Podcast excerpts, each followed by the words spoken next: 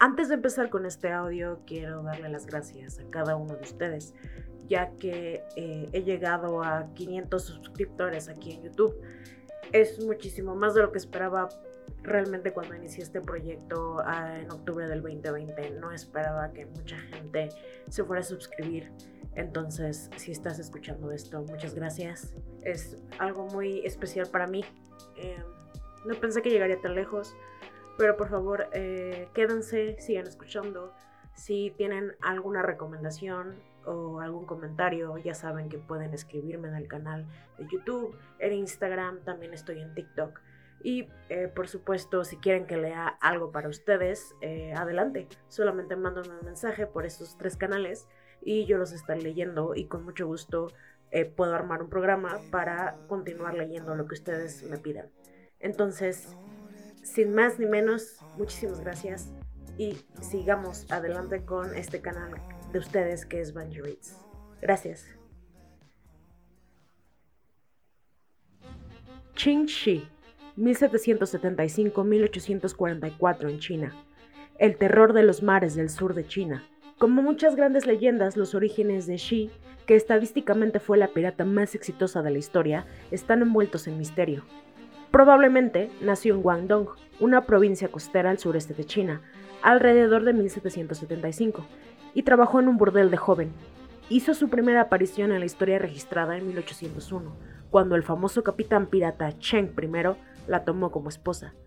La historia dice que ella solo estuvo de acuerdo en casarse con él después de que firmó un acuerdo prenupcial pirata, en el que le daba derecho a quedarse con la mitad de sus saqueos y dirigir todos sus asuntos náuticos.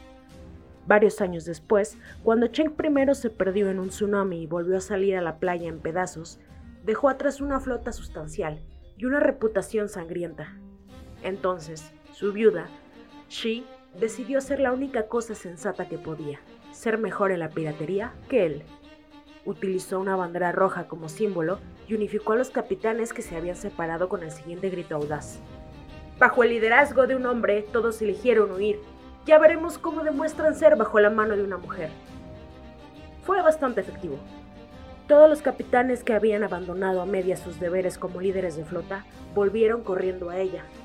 La primera necesidad del negocio de Ching fue expedir un código pirata para asegurarse de que cualquier canalla que no estaba dispuesto a navegar bajo el mandato de una mujer se comportara o se fuera. El hombre que navegara bajo la bandera roja se adhería a sus estrictas reglas, que incluían Regla número 1. Si cualquiera de sus hombres violaba a una mujer cautiva, podía estar seguro de que lo iban a decapitar posteriormente.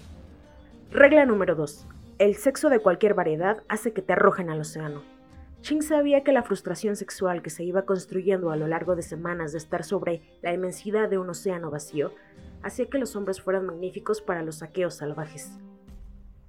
Regla número 3. Robar del cofre de la tripulación Ching te va a cortar la cabeza y va a tirar tu cuerpo sin vida al mar en pío. Regla número 4. Desertas a tu puesto, te corta las orejas. Regla número 5. Actuar antes de que el capitán de órdenes despídete de tu cabeza rápidamente. Con la flota unida bajo su código y su bandera teñida de rojo, Ching y sus hombres avanzaron por la costa china, pillando, saqueando y siendo el flagelo general de cualquier barco lo suficientemente estúpido para entrar en el rango de sus armas.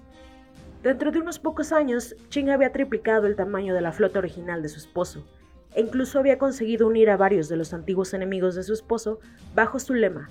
Entonces, los gobernaba a todos. En el punto más álgido de su reino pirata, Xi fue conocida como el terror de los mares del sur de China. Comandaba 80.000 marinos a bordo de casi 2.000 naves, estadísticas que le ganan por mucho a Barba Negra y Francis Drake. Por obvias razones, sobre todo terror de los piratas, el emperador chino no era admirador de Qing y de su flota de la bandera roja, así que lanzaron una campaña para derrotarla, y no salió bien. Pero para el emperador, en lugar de huir del ejército naval, Qing se enfrentaba de frente y estallaba sus naves hasta hacer las astillas.